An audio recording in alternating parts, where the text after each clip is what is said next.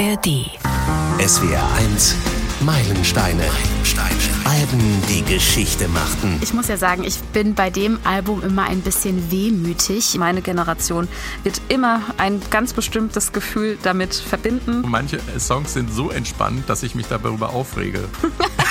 Das ist der Moment im Konzert. Ein aufgeblasener Luftballon oder anders ausgedrückt ein leeres, gebrauchtes Kondom. So ein üppig blühender Blumenstrauß, finde ich. Ähm, ein Strauß beliebter Melodien. Ja. Ich bin Frank König, hallo. Ich äh, versuche ja manchmal die Alben, die wir hier Folge für Folge besprechen, in Kontext miteinander zu stellen. Letzte Woche Inagada da wieder von Iron Butterfly und jetzt Viva la Vida äh, or Death and All His Friends von Coldplay. Wer viel Fantasie hat, erkennt das Wort wieder in beiden Albentiteln. Aber es gibt noch ein paar andere Dinge, die ich interessant finde. In Agada da Vida war 1968 ein Teil des Soundtracks der Revolte und das mit psychedelischen Nummern irgendwo zwischen spätem 60s Hippie Beat und Hard Rock die Texte waren überhaupt nicht revolutionär, sondern eher seicht. Und Coldplay haben 40 Jahre später im Juni 2008 mit Viva la Vida or Death and All His Friends ein Grammy ausgezeichnet, das mehr als 10 Millionen Mal verkauftes Meilenstein-Album mit textlich revolutionärem Sendungsbewusstsein und eher seichtem Rock hingelegt. Und es gibt dann noch einen kleinen, gar nicht so unbedeutenden musikhistorischen Link, aber dazu später mehr. Genug der musikphilosophischen Betrachtungen meinerseits, obwohl ein Thema hätte ich dann noch. Bei Inagada da wieder haben sich äh, die Kolleginnen aus der SW1 Musikredaktion und dem erweiterten Kreis der Meilensteine eher zurückgehalten, ähm, was das Interesse betrifft, vorsichtig ausgedrückt. Bei Coldplay war das anders. Wir mussten halt aus auswählen. Ich freue mich heute, dass zwei sehr musikaffine Kolleginnen aus zwei unserer SWR Regionalstudios dazu geschaltet sind. Eine neue Stimme aus Koblenz ist dabei, Jessica Pfeiffer. Hallo Jessica, willkommen in den Meilensteinen. Vielen Dank und hallo.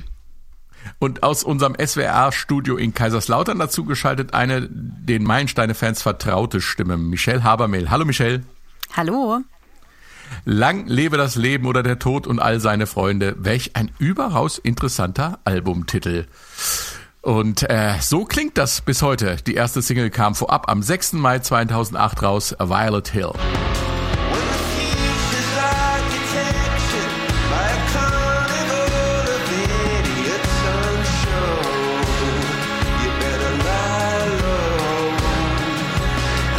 Die zweite Single vom Juni 2008 ist äh, der Titeltrack und das erfolgreichste Werk des Albums Viva la Vida mit seinem betörenden Streichersatz.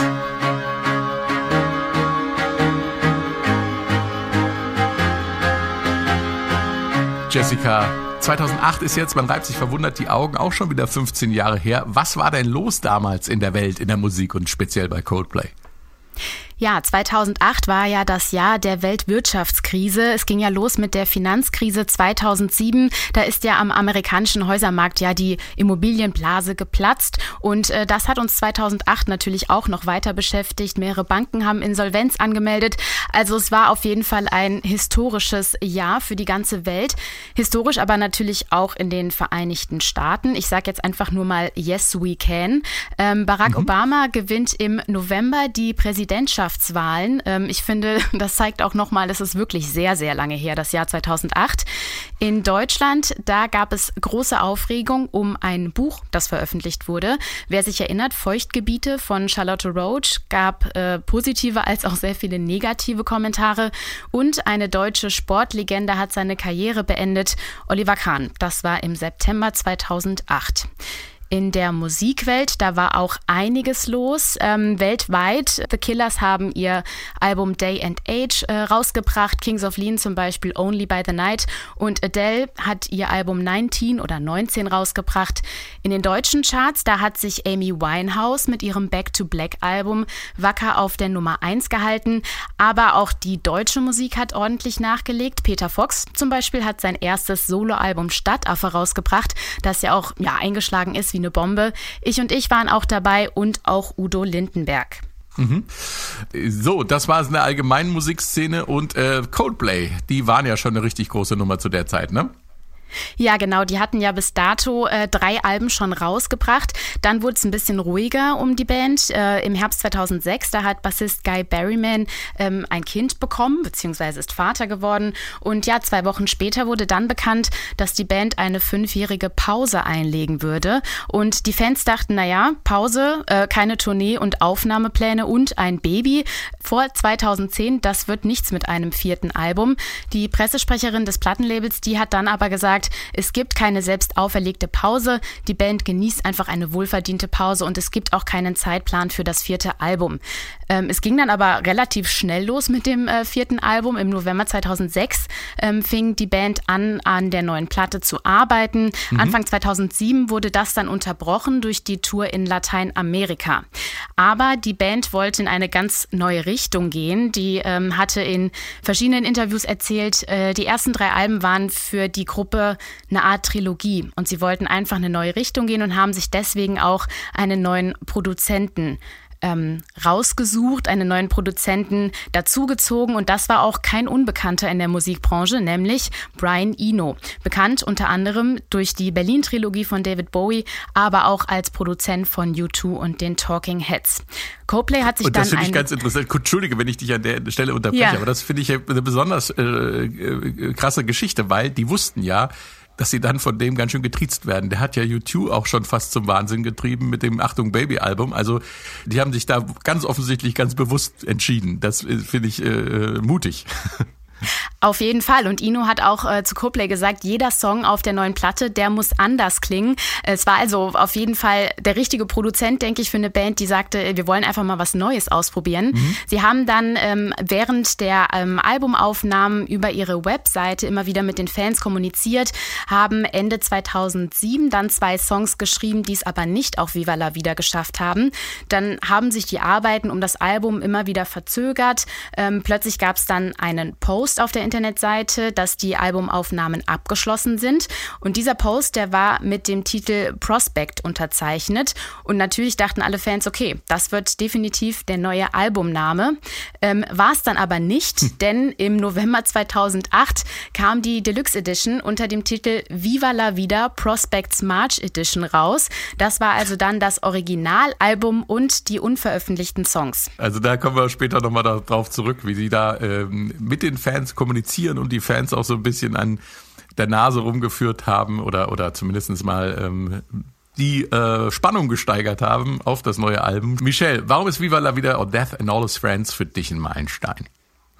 Ja, also was ich wirklich sehr spannend daran finde, ist, ähm, es ist so ein Einschnitt oder ein neuer Abschnitt äh, von der Band in eine neue Ära, wie sie Musik geschrieben haben. Also mhm. diese Trilogie, die Jessica auch gerade schon angesprochen hatte, die ließen sie hinter sich und sie haben dann neue Wege beschritten mit diesem Album. Und ich finde tatsächlich auch sich einem neuen Fankreis auch geöffnet. Ähm, ich denke, man kann schon sagen, dass Coldplay war natürlich eine mega erfolgreiche Band. Äh, schon zu dem Zeitpunkt war international extrem erfolgreich und sehr populär. Mhm. Ähm, doch es war letztendlich so, finde ich immer, dass man ähm, Coldplay auch so ein bisschen so ein, ich sage jetzt mal, ein sophisticated Hörerkreis eher zugeschrieben hatte. Und auf einmal hatten die sich geöffnet und wurden in ihrer Musik noch poppiger und damit eben auch dementsprechend zugänglicher für ein noch größeres Publikum. Und ich denke, dass vor allem ähm, dieser Erfolg auch der Single Viva la Vida an sich zuzuschreiben ist. Denn man muss halt eben sagen, das war ein Sound, der war zu dem Zeitpunkt, so hatte man den noch nicht gehört gehört gehabt. Das ist also unverkennbarer Sound durch diese ähm, Streicher-Arrangements, die da drin stecken. Mhm. Da werden wir später nochmal genauer dazu kommen. Und es ist natürlich auch eine Hymne, die ja, ich würde mal behaupten, meine Generation, also ich bin Jahrgang 91, ähm, wirklich unverkennbar mit einem Zeitabschnitt verbindet. Und äh, das ist auch nicht zuletzt zu merken, wenn man mal auf den Konzerten von Coldplay ist. Das ist eine Hymne, die wirklich für Gänsehaut sorgt und ähm, ja, die halt einfach so markant und unverkennbar ist, äh, dass ich sagen würde, auch deswegen, schon allein wegen dieser Single ist Viva la Vida auch ein Meilenstein. Die SW1 Meilensteine gibt's natürlich auch in der ARD Audiothek. Steigen wir ein ins Album. Der Opener ist, äh, da sagen wir, mutig und selbstbewusst. Hier ist Live in Technicolor.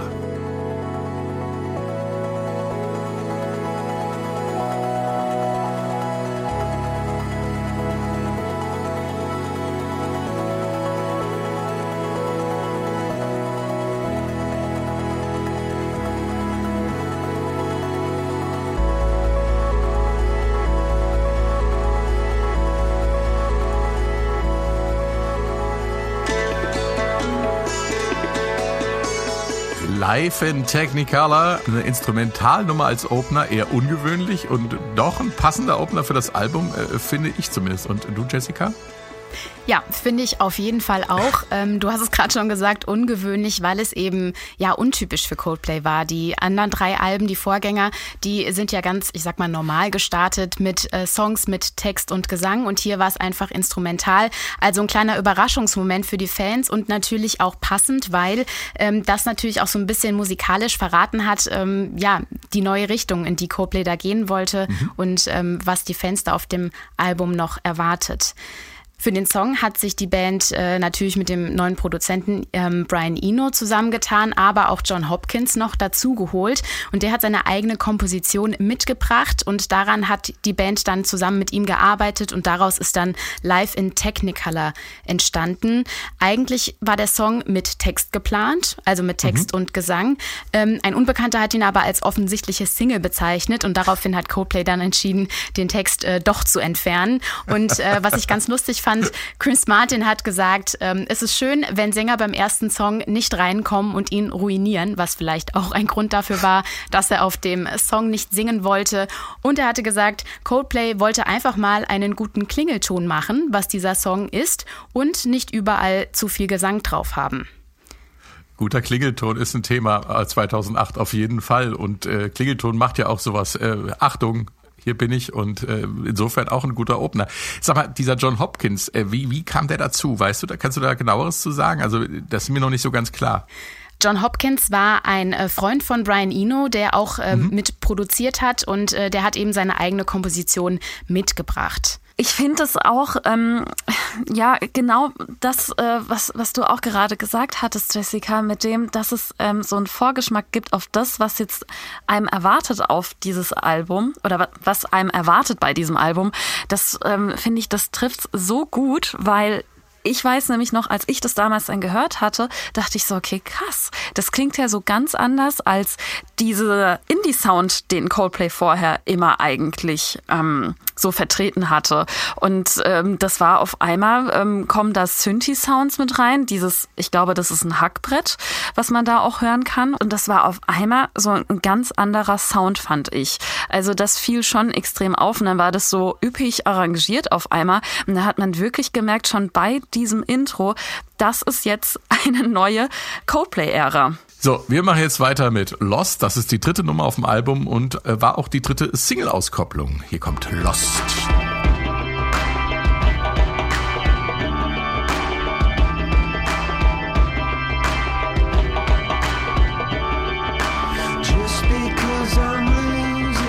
So ein bisschen höre ich da auch Joan Osborne raus. da, da, da, da, da, da. One of Us. One of Us, ja. ja, ja. Was ja auch thematisch gut passen würde. Ja. Irgendwie.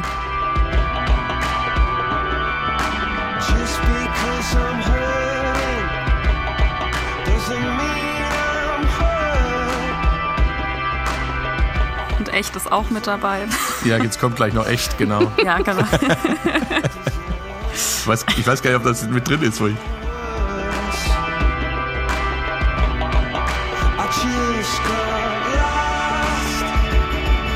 Das, das ist jetzt das käme jetzt.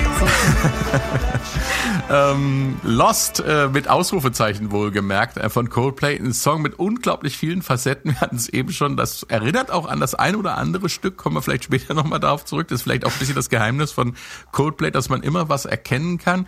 Ähm, äh, wo man denkt, wo, wo ordne ich das denn hin? Äh, was die Entstehung, die Entwicklung, die Produktion und die Bedeutung für das Album äh, betreffen, äh, ist es wichtig zu wissen, dass das Ding viele Facetten hat. Also wo fangen wir an? Am besten ganz vorne, Michelle. Sänger Chris Martin hat mal in einem Interview dazu gesagt, die Zeile in diesem Song Just because I'm losing doesn't mean I'm lost ist das, worauf die ganze Platte entstanden ist, weil wir uns am Ende der letzten Tour schlecht fühlten. Die Zeile äh, kam an und es war okay. So fühlten wir irgendwie und wir wissen, dass wir uns verbessern können. Tja, klingt, als sei der Song inhaltlich äh, sozusagen die Keimzelle des Albums gewesen und um im Bild zu bleiben, eine ziemlich fruchtbare, wie mir scheint, denn es gibt etliche Geschwister des Songs und Eltern gibt's auch. Also erzähl mal was über die Geschichte und die Entwicklung dieses äh, Werkes, das ja ziemlich ausufernd und komplex ist. Ich glaube, ich habe auch erst im Verlauf des Skriptens dieses Podcasts überhaupt gerafft, wie viele Versionen es gibt und wozu die alle gut sind, Michelle. Ja, total. Also zunächst mal, der Song an sich, der geht eigentlich um eine spirituelle Verlorenheit. Äh, Spiritualität ist auch vor allem Dingen für Chris Martin ein ganz großes, wichtiges Thema. Mhm. Es kündigte sich auch schon vorher auf Alben durchaus an, aber hier wird's irgendwie ernster, habe ich so das Gefühl. Dann später bei den, also nachfolgenden Alben, ähm, bis zu den heutigen Alben, Music of the Spheres, wird ja dieses Thema der Spiritualität sowas von ausgebreitet, dann auch. Also das heißt, hier haben wir schon sozusagen den Beginn von dieser Auseinandersetzung mit Spiritualität, die für Sänger Chris Martin einfach extrem wichtig ist. Mhm. So, ähm, der Song an sich, Lost, ähm, war schon lange vorher entwickelt. Ähm, Songs, die auch vorher entwickelt wurden vor diesem Album, äh, werden wir auch noch später öfter hören, tatsächlich ja. auch noch, das nur so am Rande. Ja.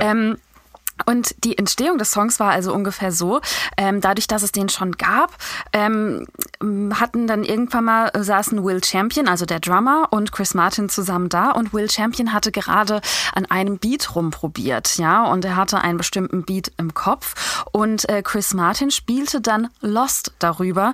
Und man merkte also, das könnte ganz gut zusammenpassen. Und ähm, Will Champion war inspiriert tatsächlich von dem Song Cry Me a River von Justin Timberlake. Das war zu dem Zeitpunkt sein Lieblingssong. Und ähm, ja, ich würde sagen, am besten hören wir mal rein, um da so einen kleinen Vergleich auch dazu bekommen. Ja.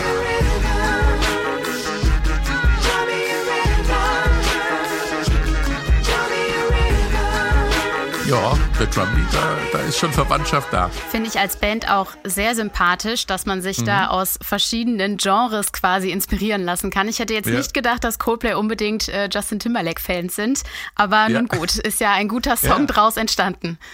Mhm. Ja, also ist eher jetzt mal so, ähm, bekommt eine Richtung Rhythm and Blues rein. Ähm, ist eigentlich, finde ich, dann auch wieder, zeigt wieder erneut auch hier ähm, diese Loslösung von diesem indie-rockigen Sounds. Mhm. Und ähm, das äh, macht schon durchaus Sinn, dass dann eben Crimey River hier an dieser Stelle dann auch so eine Inspirationsquelle auch für den Beat war von Lost. Es gab auch mhm. eine zweite Inspirationsquelle und zwar ein Song von Blur. Und der heißt Sing. Und und äh, da ist die Geschichte dazu, dass äh, Coldplay hatte diesen Song immer mal wieder gehört auf einer Konzerttournee, während sie in den USA unterwegs waren. Und bevor sie ähm, auf die Bühne gegangen sind und in ihrer Garderobe noch waren, haben sie diesen Song ganz, ganz oft gehört. Und als sie dann auf die Bühne gingen, hatten sie es dann auch mal öfter davon, dass man doch eigentlich auch diesen Song als eine Inspiration für einen eigenen Song nehmen könnte. Und ähm, das haben sie dann tatsächlich dann auch umgesetzt. Und so haben sich quasi aus diesen beiden Songs Songs, Cry Me a River von Justin Timberlake und Sing von Blur und eben ja dieser Idee zu diesem Beat von Will Champion am Ende des Tages dann Lost entwickelt. Hören wir mal Sing von Blur.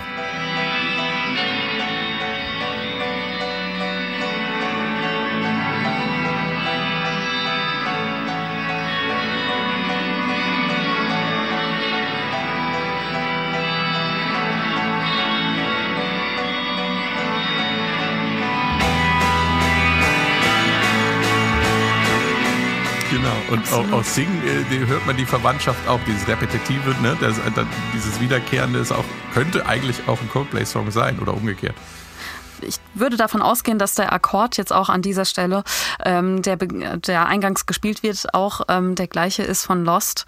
Ich meine sogar mal nachgeschaut zu haben, dass die beide auf E-Moll starten. Und mhm. ähm, ich finde auch, ja, dieses Repetitive, ähm, dieser Groove des Klaviers und äh, später hat man eine gleiche Stimmung und auch ein gleiches Tempo, würde ich jetzt mal behaupten. Also die Stimmung ist schon wirklich unverkennbar gleich. Mhm.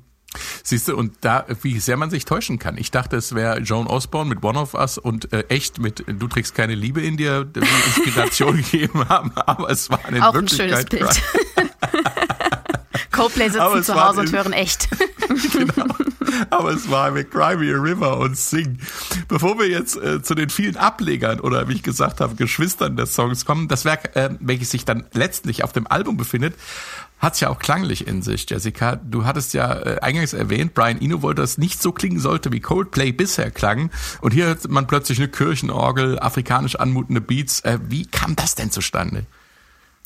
Ja, die Kirchenorgel kommt äh, wahrscheinlich daher, dass ähm, die Band einfach Teile dieses Stücks in der Kirche aufgenommen hat. Äh, der Gitarrist mhm. Johnny Buckland, der hat nämlich in einem Interview gesagt, ähm, dass sie in einer äh, Kirche in der Nähe, die jetzt ein Studio ist, aufgenommen haben und in diesem riesigen Raum ähm, gab es ein Klavier und eine Orgel und die haben sie dann gleichzeitig gespielt und das finde ich ist auch das Tolle an dem Song. Ähm, dieser Song beginnt ja mit der Kirchenorgel und mit diesem Trommelrhythmus, der ja schon so ein bisschen einen afrikanischen Sound hat und das zieht sich ja eigentlich so in der ersten Hälfte des Songs durch ähm, und wird dann eigentlich gebrochen durch dieses Gitarrensolo, diese Gitarrenmelodie, die reinkommt. Die Trommeln gehen so ein bisschen in den Hintergrund und dann kommt ja dieser ganz typische Coldplay ähm, und Gesang, diese Ohs und As, ähm, die man ja auch mhm. als Fan immer gerne mitsingt, wenn man auf Konzerten dabei ist.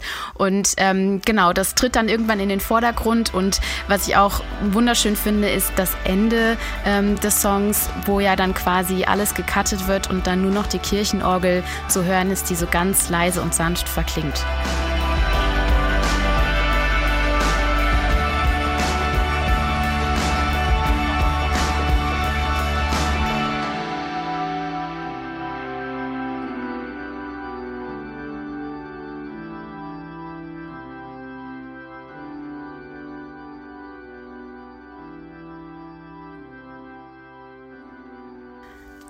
Das finde ich ja auch spannend, ne? dass, dass die äh, in der Kirche aufgenommen haben, nämlich die Orgel und das Klavier, und dass das dann später zu einem Studio wurde. Ist, ist ja auch eine spannende Geschichte. Die meisten Kritiker sind voll des Lobes für den Song. Der Rolling Stone zum Beispiel schreibt, vom wahrscheinlich erhabensten Moment des Albums, einen bösen Verriss gab es im Guardian. Dort heißt es, äh, dieser Song ist ein aufgeblasener Luftballon oder anders ausgedrückt ein leeres, gebrauchtes Kondom. Ich glaube, er hat visuelle, akustische und textliche Elemente zu einer Art polysensorischen Marmelade verschmolzen. Kein Teil davon funktioniert ohne die anderen beiden. Hm kann man geteilter Meinung sein. Aber auf die Idee muss man auch erstmal kommen. Also das Bild ist schon krass. So, jetzt aber zu den Geschwistern des Songs. Es gibt Ableger des Songs und ehrlich gesagt, mein Blick ist kaum. Das, es ist durchaus normal, dass von einem Song verschiedene Varianten entstehen, bevor man sich für eine entscheidet, die dann den Weg aufs Album findet. Coldplay haben da des Öfteren einen anderen Weg gewählt und verschiedenste Vermarktungswege für Songs gefunden. In 2008 muss man sich mal vorstellen, da steckte ja das Streaming-Zeitalter noch in den Kinderschuhen. Die Leute kauften CDs oder Downloads waren auch schon verbreitet verbreitet. Die anderen digitalen Möglichkeiten gab es also auch schon, äh, aber viele Versionen von Lost fanden so auf den Weg zu den Fans, auch über die Webseite und so weiter. Lost mit Ausrufezeichen, mit Fragezeichen, mit Minus und Ad. Was hat das zu bedeuten, Michelle? Also, fangen wir doch mal an. Lost mit Ausrufezeichen. Ähm, das ist also das Original, das eben auch auf dem Album zu hören ist. Mhm. Lost. Ed ist eine Live-Version des Songs ähm, mit einem Musikvideo. Lost mit einem Minuszeichen ist ein Instrumentalstück, das aber eigentlich genau identisch ist, auch mit dem Original, nur eben ohne Gesang. Dann gibt es Lost mit einem Fragezeichen oder Lost Question Mark. Ähm, das ist eine Version von Chris Martin am Klavier einfach. Und dann zu guter Letzt gibt es noch Lost Plus, also Lost mit einem Pluszeichen. Wir haben jetzt also fast äh, so langsam jetzt mal alle Zeichen durch, die es so gibt. Ähm, die Sonderzeichentabelle mal durchdekliniert. Die, du sagst es genauso. das ist ein Feature mit dem Rapper Jay-Z.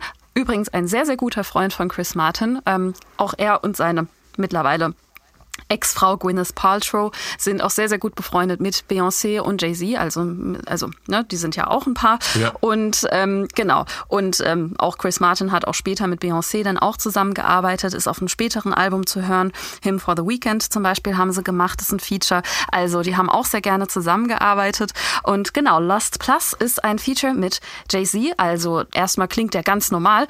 Und wer den Song so kennt, muss ich sagen, könnte sich vielleicht dann eventuell dann erstmal erschrecken erschrecken, wenn man dann nicht damit rechnet, dass auf einmal ähm, jetzt ein Rap-Part von Jay-Z kommt, weil der Song klingt erstmal ganz, ganz normal und auf einmal kommt Jay-Z rein mit seinem Rap-Part. Hier ist Lost Plus. Jetzt kommt übrigens die Echtstelle.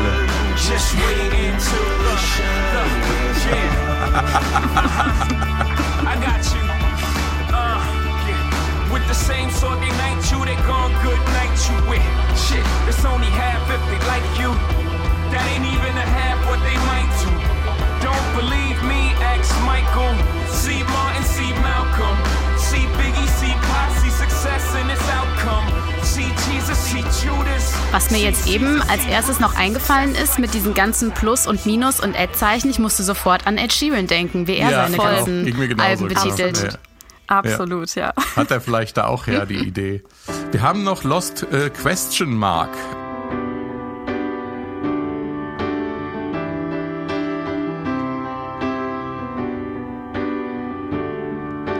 Just because I'm losing doesn't mean I'm lost. Doesn't mean I'm Nur das Klavier Chris Martin. Ja, das ist so ein Moment tatsächlich, auf den wartet man ja eigentlich schon fast so als Coldplay-Fan, weil das einfach so zusammengehört, dass eben auch mal äh, Chris Martin alleine, also solo letztendlich am Klavier dann auch mal performt. Und das bekommt man, finde ich, auf dem Album gar nicht mal so sehr. Mhm. Ähnlich ausufernd wie die Versionsgeschichte des Songs ist die Geschichte der verschiedenen Musikvideos. Und da gibt's eine Besonderheit, die typisch ist für Coldplay und deren Bindung zu ihren Fans, Jessica. Ja, genau. Wir hatten ja schon anfangs darüber gesprochen, dass äh, Coldplay ja bei den Albumaufnahmen schon in Kontakt getreten ist und die Fans auf dem Laufenden gehalten hat. Ähm, sie haben, was das Video für den Song angeht, wir hatten es eben auch schon gehört, ähm, das Konzert, was sie damals im Juli 2008 in Chicago gespielt haben, das haben mhm. sie für ihr Video verwendet und äh, haben aber auch noch einen kleinen Fanwettbewerb ausgerufen. Das war dann im Herbst 2008 und da haben sie quasi ihre Fans aufgerufen, selbstgemachte Videos äh, zu dem Song einzureichen und ähm, die Gewinner haben dann VIP-Tickets bekommen für die Show in der O2 Arena in London im Dezember und natürlich auch Backstage-Pässe dazu. Die beiden, äh, das Gewinnervideo und das zweitplatzierte Video, die wurden dann auch auf der Internetseite der Band veröffentlicht. Mhm. Das ist schon krass, dass da ist Coldplay so ein bisschen wie auch meinetwegen Peter Gabriel zum Beispiel, so also ein Vorreiter, äh, quasi die Fans online mit in das äh, Musik- und Bandgeschehen mit einzubinden. Ne? Das ist schon, äh, sind da schon Pioniere, muss man sagen. Ne? Auf jeden Fall. Und ich fand auch äh, bemerkenswert bei dem ähm, Video, da ganz am Ende sagt äh, Chris Martin, der Sänger, We owe you big time. Also wir schulden euch etwas. Ähm, ja, Coldplay weiß eben auch, sie sind nur da, weil ähm, sie ihre Fans haben und weil die Fans sie dahin gebracht haben, wo sie jetzt sind. Wer per Anhalter durch die Galaxis gelesen, gesehen oder gehört hat, weiß natürlich, dass 42 die Antwort auf alle Fragen ist. Ob der Song 42 auch die Antwort auf alle Fragen liefert, besprechen wir gleich. Hier ist erstmal 42. Those who are dead are not dead, they're just living in my head.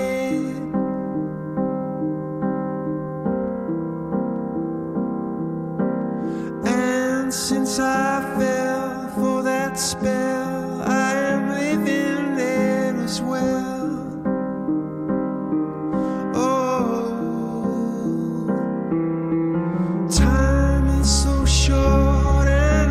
Coldplay mit 42. Geht's hier wirklich wie bei Per Anhalter durch die Galaxis um die Antwort auf alle Fragen, Jessica? Ja, das ist so ein bisschen die Frage und die bleibt auch leider äh, offen und ungeklärt. Ähm, Chris Martin ja. wurde natürlich äh, gefragt, ob es irgendeinen Bezug zu diesem Roman gibt und er sagte ja und nein. Also auf keinen Fall eindeutig. Ähm, er hat aber gesagt, 42 sei seine Lieblingszahl und auch eine der Lieblingszahlen von Will Champion, dem Schlagzeuger der Band. Die Zahl sei perfekt.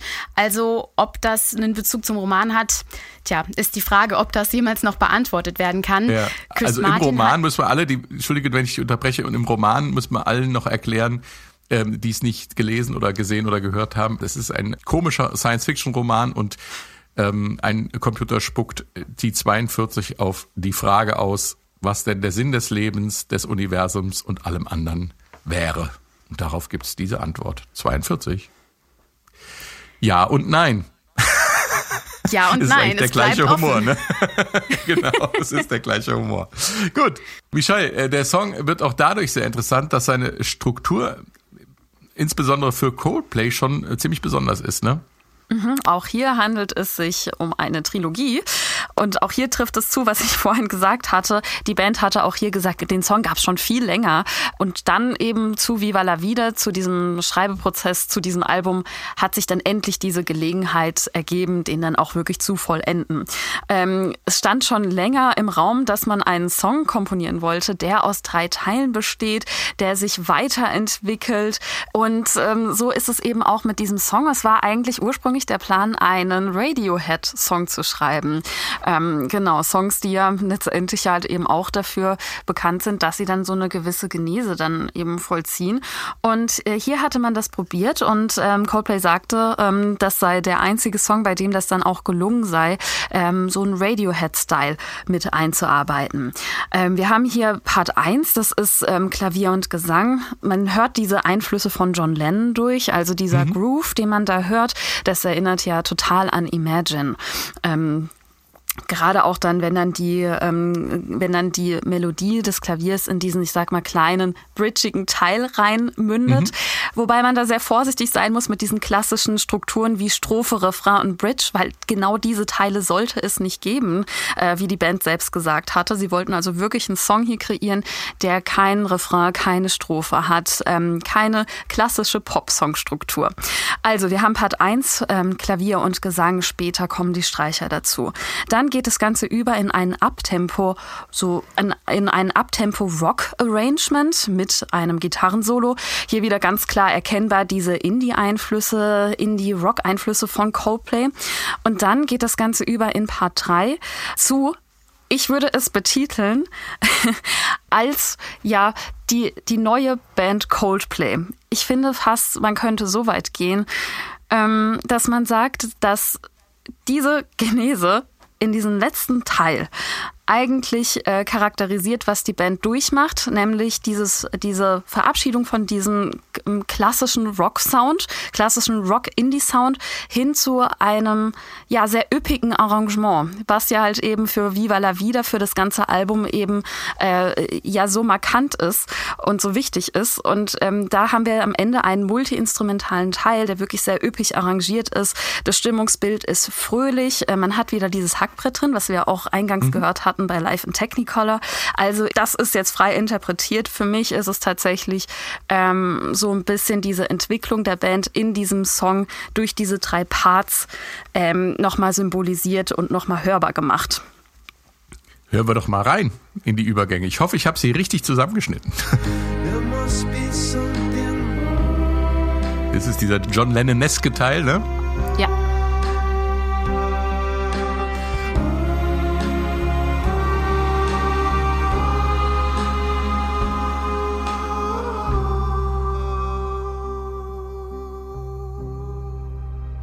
Jetzt der Übergang. Mhm. Ganz groovy. Mhm. Und jetzt der nächste Übergang, habe ich jetzt einfach mal dran gehängt, in diesen gitarrenorientierten Teil.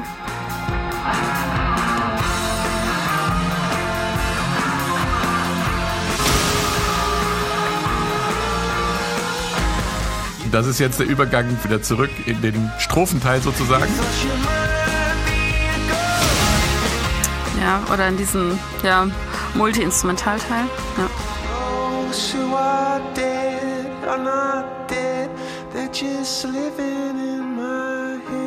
Und hier kommt schon der Schluss, der dann quasi wieder am Anfang anknüpft. Es geht, und ich glaube, da habe ich dich vorhin unterbrochen, Jessica, um ein ernstes Thema, um den Tod und seine Freunde, ist ein Teil des Albumtitels. Und auch hier geht's um den Tod in dem Song. Chris Martin hatte in einem Interview noch gesagt, äh, dass die Band einige Menschen, die ihnen nahestanden, verloren haben, aber auch einige Wunder passiert sind. Äh, sie haben Kinder bekommen und ähm, das Leben war in letzter Zeit sehr extrem, hat er gesagt. Und deswegen tauchen auch diese Themen Tod und Leben auf dem ganzen Album immer wieder auf. Mhm. Und ich finde, bei dem Song hört man das ja sehr gut. Ne? Das würde ja auch erklären, warum diese äh, äh, krassen Übergänge da drin sind, ne? Von von der Trauer, von diesem dahinfließen äh, äh, zu so sowas euphorischem und wieder zurück. Also es sind ja eigentlich genau diese Extremen, die ja die in dem Song auch dargestellt sind.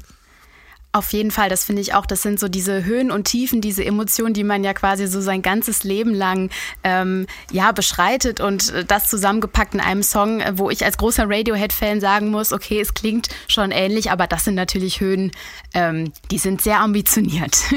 Mhm. Der Tod und seine Freunde waren also Thema in 42. Äh, Kommen wir also jetzt zum Titeltrack und zum Leben zurück. Viva la vida, es lebe das Leben. Wir gehen mal in den Übergang zum hymnischen Teil rein.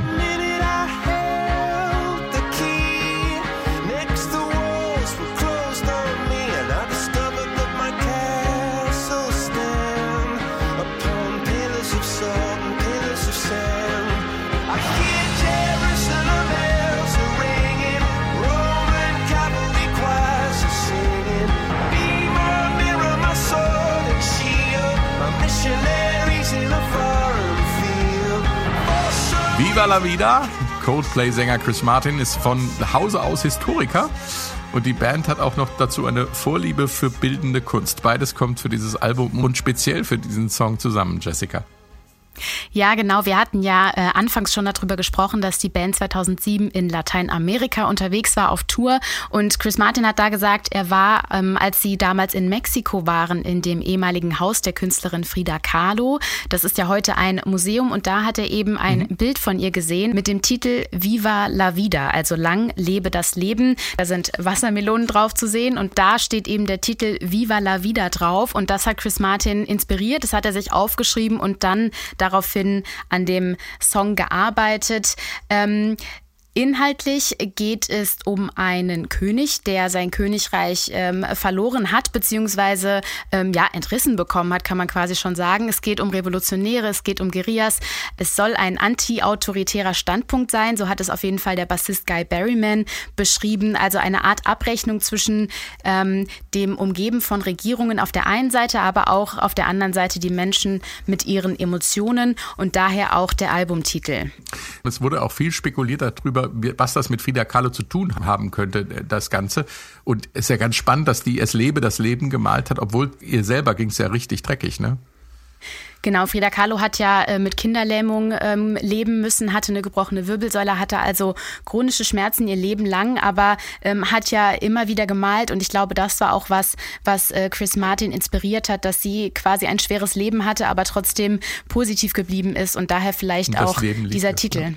Genau. Wo wir gerade bei Gemälden und Revolution sind, ich hatte es ja eingangs erwähnt, es ist schon ein revolutionäres Album mit einem entsprechenden Anspruch sozusagen. Das äh, macht sich auch auf dem Cover des Albums bemerkbar.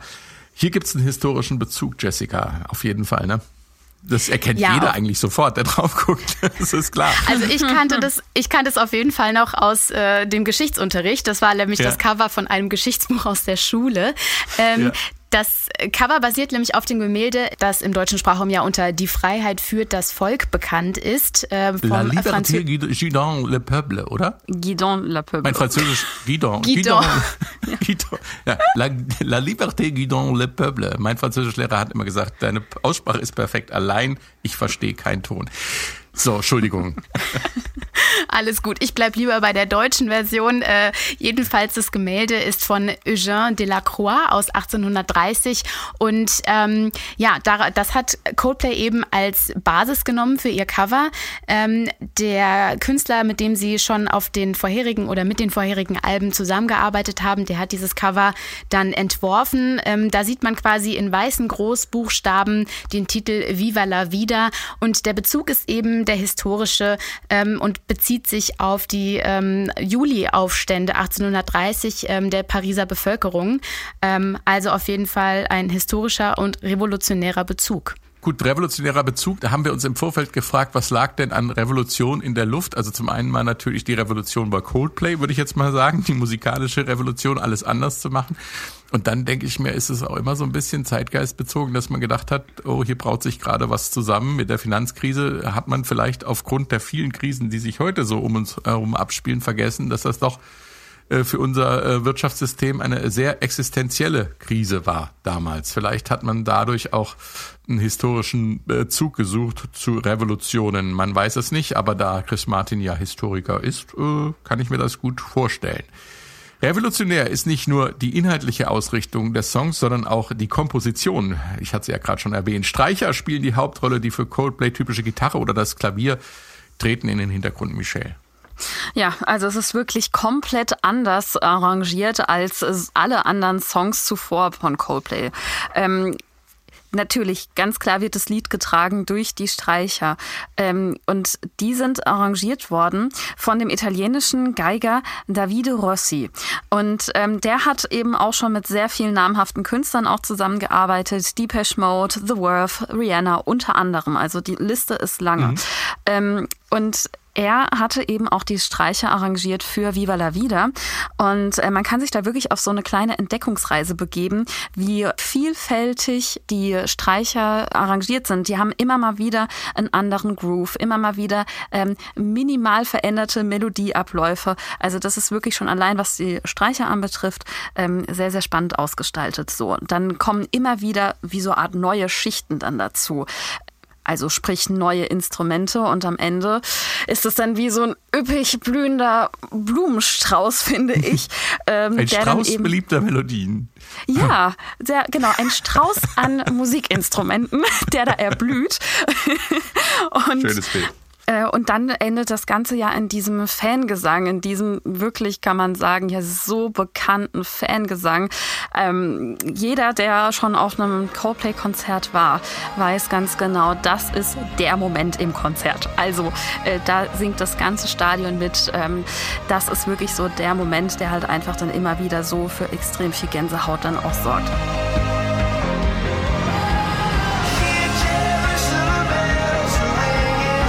Dann natürlich haben wir die Stimme von Chris Martin, der das Ganze auch ergänzt. Und man muss auch sagen, ist, wenn man es so will, ähm, er fügt sich da auch perfekt ein. Bei so einem Arrangement muss man natürlich auch schauen, dass man da eben auch als Sänger dann eben auch durchkommt, ähm, mhm. dass das nicht zu sehr überdeckt ist. Und wir haben natürlich auch noch ähm, eine Kirchenglocke, die dann auch dazu kommt. Und wir haben verschiedene Klaviersounds, die mit eingearbeitet sind, digital bearbeitetes Klavier. Und ja, wie gesagt, und am Ende diesen fulminanten Fangesang kann man ja wirklich sagen, äh, der dann am Ende dann nur noch von Streichern begleitet wird, wo dann der Beat rausgenommen wird. Mhm. Wie so oft bei erfolgreichen Songs gab es auch bei Viva la Vida Plagiatsvorwürfe. Die Alternative Band Creaky Boards meinte ihr Song The Song I Didn't Write wieder zu erkennen. Im Übrigen ein interessanter Titel für einen Plagiatsvorwurf. Auch der amerikanische Gitarrist äh, Joe Satriani reichte Klage ein. Er behauptete, der Song sei ein Plagiat seines Songs If I Could Fly. Und zu guter Letzt meinte Yusuf Cat Stevens sein Song Foreigners äh, wieder zu erkennen ohne jetzt auf die einzelnen Songs einzugehen, der amerikanische Musikprofessor Dr. Lawrence Ferrara hat eine salomonische Erklärung für die Anschuldigung geliefert und die finde ich ganz wunderbar, Jessica. Ja, genau. Ähm, er hat nämlich gesagt, offensichtlich handelt es sich um ein Werk, das wir als gemeinfrei bezeichnen würden. Mhm. Ähm, gemeinfrei ist ein Werk ja dann, wenn das Urheberrecht verjährt ist, dann kann es also von jedem genutzt werden. Die Band hat natürlich diese Plagiatsvorwürfe ähm, zurückgewiesen und äh, Chris Martin sagte sogar, diese Vorwürfe, die würden ihn inspirieren. Er meinte, wenn jeder versucht, uns unseren besten Song wegzunehmen, dann sollten wir besser 25 bessere schreiben. Und ich glaube, Cat Stevens hat auch irgendwann gesagt, ja, wir treffen uns mal zum Kaffee und räumen das aus. Also es ist dann nicht, äh, hat keine weiteren Folgen gehabt. Äh, wo du gerade gemeinfrei erwähnst, es ist, hat einen klassischen Ursprung. Ne? Das ist ein italienischer Komponist, Alessandro Parisotti. Der hat nämlich ähm, das hier geschrieben, C'est tu, Mami.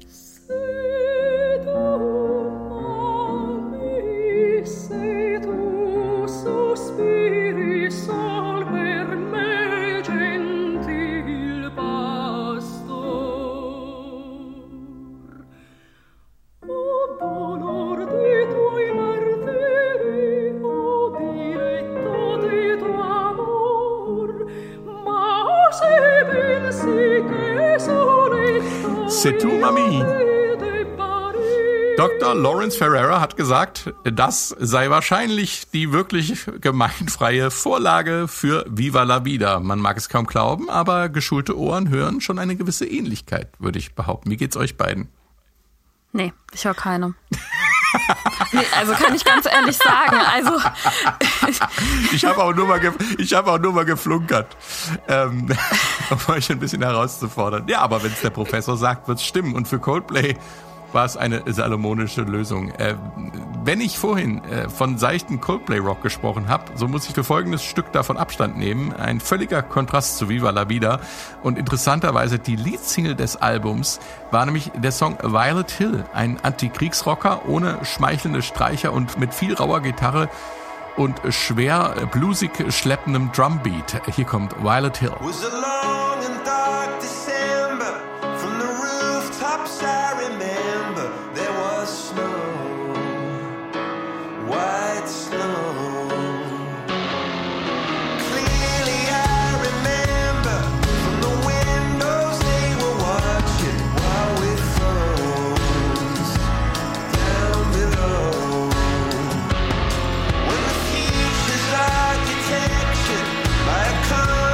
Violet Hill, die Vorab-Single-Kopplung aus Viva la Vida. Interessant, wenn man bedenkt, dass der Song es beinahe gar nicht aufs Album geschafft hat, Michelle. Ja, der Song wurde auch hier wieder Ding Dong schon viele Jahre vorher geschrieben und äh, das von allen vier Bandmitgliedern und äh, die hatten gemeinsam an dem Song geschrieben und äh, er war ihnen zunächst irgendwie dann so, ja, schon zu alt und da wollten sie ihn eigentlich gar nicht mehr mit draufpacken auf die Platte, äh, hatten ihn so zur Seite geschoben, wenn man so will. Und ähm, ihr Manager Phil Harvey, der sagte aber, er möchte, dass dieser Song unbedingt aufgenommen wird und auf die Platte draufkommt. Ähm, finde ich auch ganz spannend. Ich finde tatsächlich, das ist so der Song ähm, auf der Platte, wo ich noch am ehesten äh, diesen Rock-Indie-Anteil von mhm. Coldplay höre, muss ich sagen. Ich weiß nicht, wie es euch ja. geht. Ja, klar. Ja, ja, auf jeden Fall. Ja, und deswegen, ähm, wenn ich das dann, äh, wenn man das dann so hört, ja, ähm, der wurde schon lange Zeit vorher entwickelt und ähm, die wollten den eh nicht mehr draufpacken, weil es hieß ja auch, jeder Song soll anders klingen und sie wollten sich ja auch verabschieden so von, ne, sie hatten ja ihre Trilogie sozusagen jetzt hinter sich gelassen. Finde ich, macht das auch total viel Sinn, dass sie erstmal überlegt hatten, diesen Song nicht mehr mit draufzunehmen. Aber wie gesagt, Manager Phil Harvey, der sagte, unbedingt aufnehmen und draufpacken. Und so kam es dann auch dazu. Der Song an sich, ähm, das ist auch so eine kleine Entdeckungsreise. Ich meine, ähm, der Song ist ja, ähm, wie du ja schon sagtest, Frank, ein Antikriegssong, der erste der Band. Und mhm. Ähm, es gibt Songzeilen da drin, wie zum Beispiel By a Carnival of Idiots on Show. Das ist tatsächlich ein versteckter Kommentar zu Fox News. Chris Martin sagte, dass er ähm, Fox News geschaut hätte und hätte dort den Moderator Bill O'Reilly gesehen. Und dabei kam ihm dann diese Idee zu diesen Songzeilen, ähm, weil die ganze Zeit fehlten ihm noch die wichtigen Zeilen, um den Song zu beenden. Mhm. Und als er ihn gesehen hatte, kam ihm diese Idee. Der Hintergrund ist, ein Freund von ihm, der hatte also Probleme mit äh, seinem Arbeitgeber. Und ähm, Chris Martin ähm, machte sich so viele Gedanken dazu, warum man sein Leben damit verbringen würde, dass man ähm, so vieles davon abhängig macht von Menschen, die man gar nicht mag und ähm, mhm. dann eigentlich solchen Menschen Folge leisten muss. Ähm, und äh, das hatte er in so Verbindung gesetzt mit Fox News und mit dem Moderator Bill O'Reilly und ähm, hatte dann diese Songzeile dann eingebaut, letztendlich. Mhm. Wobei man vielleicht an der Stelle sagen muss, Fox News ist ja dieser erzkonservative amerikanische Sender, war mal äh, die Hausmarke mhm. sozusagen von, von Trump, viel später, mhm. damals auch schon, aber als, als, als Präsident dann auch. Das alles wusste man genau. ja 2008 nicht, aber diese Art von Propaganda, die damals verbreitet wurde über Fox News, die gab es halt auch schon. Ne? Und genau. ähm, dieser Bezug wahrscheinlich so, äh, stelle ich mir vor, dass äh, warum muss man sich eigentlich abhängig machen von Menschen, die die ganze Zeit äh, Hass schüren und Lügen verbreiten. Mhm, ja, Anders kann ich mir gar nicht erklären. Ne? Hm? Ganz, ganz genau, ja. Der Titel übrigens, Violet Hill, der kommt von einer Straße, die sich in der Nähe der Abbey Road befindet. Und ähm, das Album auch Abbey Road der Beatles, war auch eine große Inspirationsquelle von Coldplay für das gesamte Album auch. Und ähm, ja, so kam auch dann dieser Titel zustande, Violet Hill. Da wollte ich gerade drauf eingehen, äh, Michelle.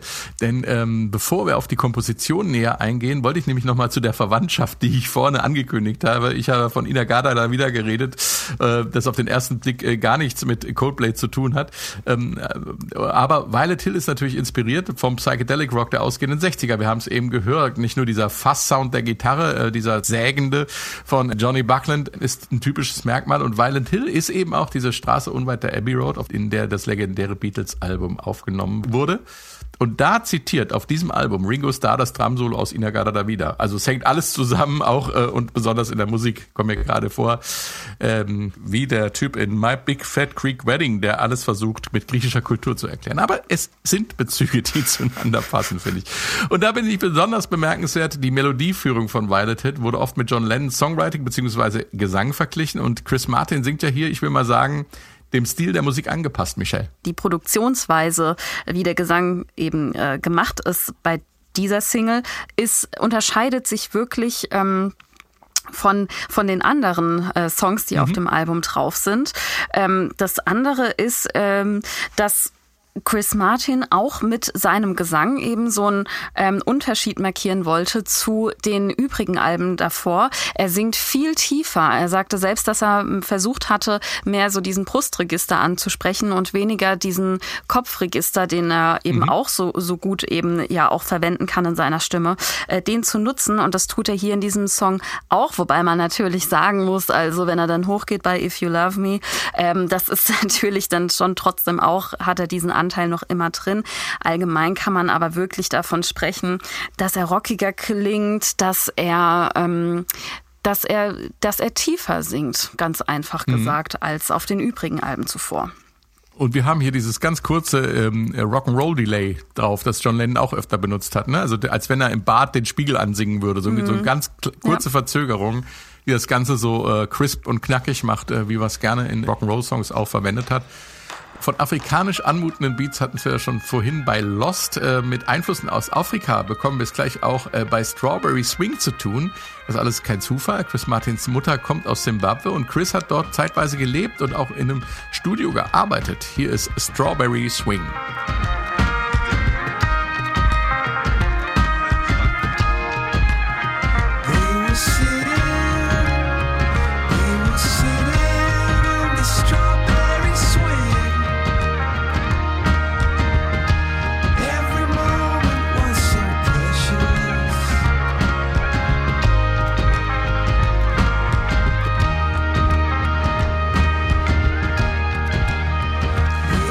Strawberry Swing vom Coldplay Meilenstein Viva la Vida or Death and All His Friends. Die Ergebnisse einer Studie der British Academy of Sound Therapy zeigen, dass Strawberry Swing eines der psychologisch entspanntesten Lieder ist, die jemals aufgenommen wurden.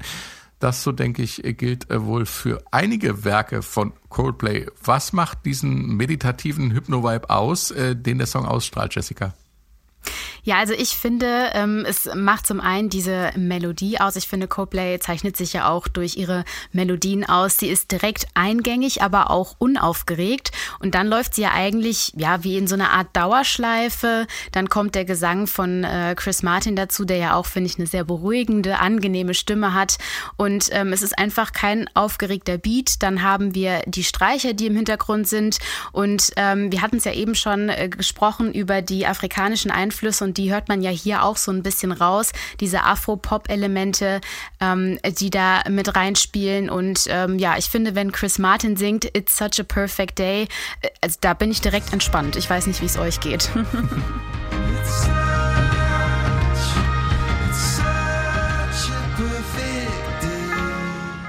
ja, doch, ich finde auch, dass es ein sehr entspannter Song ist. Ähm, ja, hätte mich auch mal interessiert, welche anderen Songs noch so mit dabei sind. Ich werde mal, ich, ich will es mal gerne nachschauen. bei den bei den Therapiesongs. Bei den äh, Therapiesongs, äh, ja genau, doch was ich mir in Zukunft ja mal anhören muss, damit ich entspannt genau. bin. genau. Ja, es kann auf jeden Fall nicht äh, nicht schaden. Mir geht das immer so, manche Songs sind so entspannt, dass ich mich darüber aufrege. Dann kannst du ja wieder Violet Hill hören. Ja, Mensch, großartiges Album. Viva la Vida or Death and All His Friends. Ähm, was Neues von Coldplay. Aber was bleibt? Was ist das Vermächtnis? Was meint ihr beiden?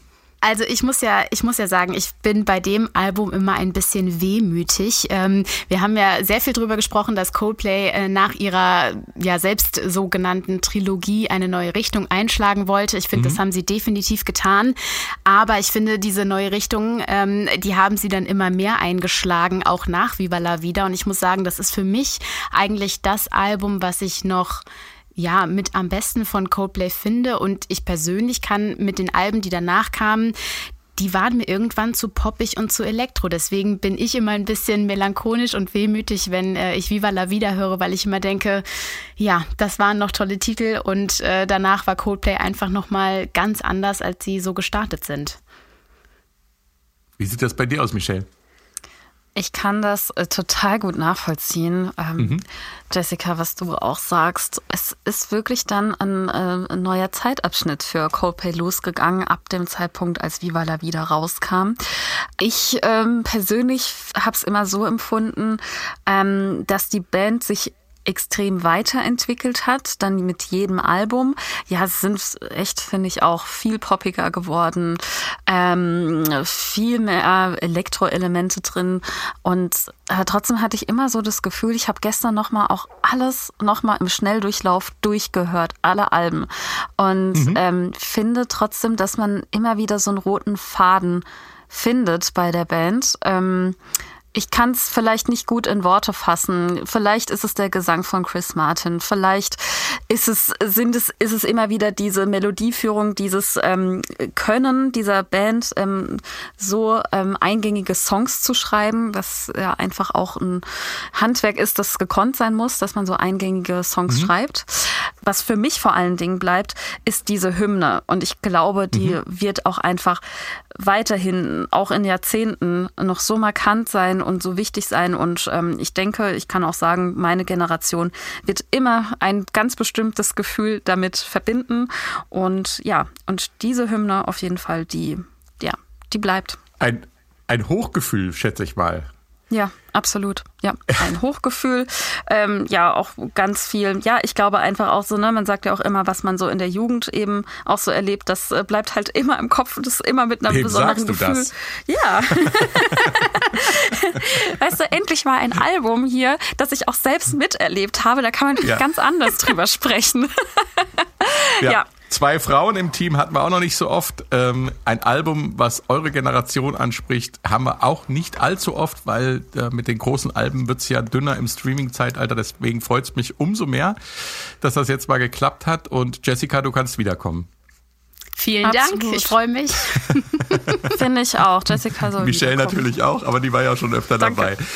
dabei. Äh, vielen Dank euch beiden und vielen Dank fürs Zuhören und tschüss.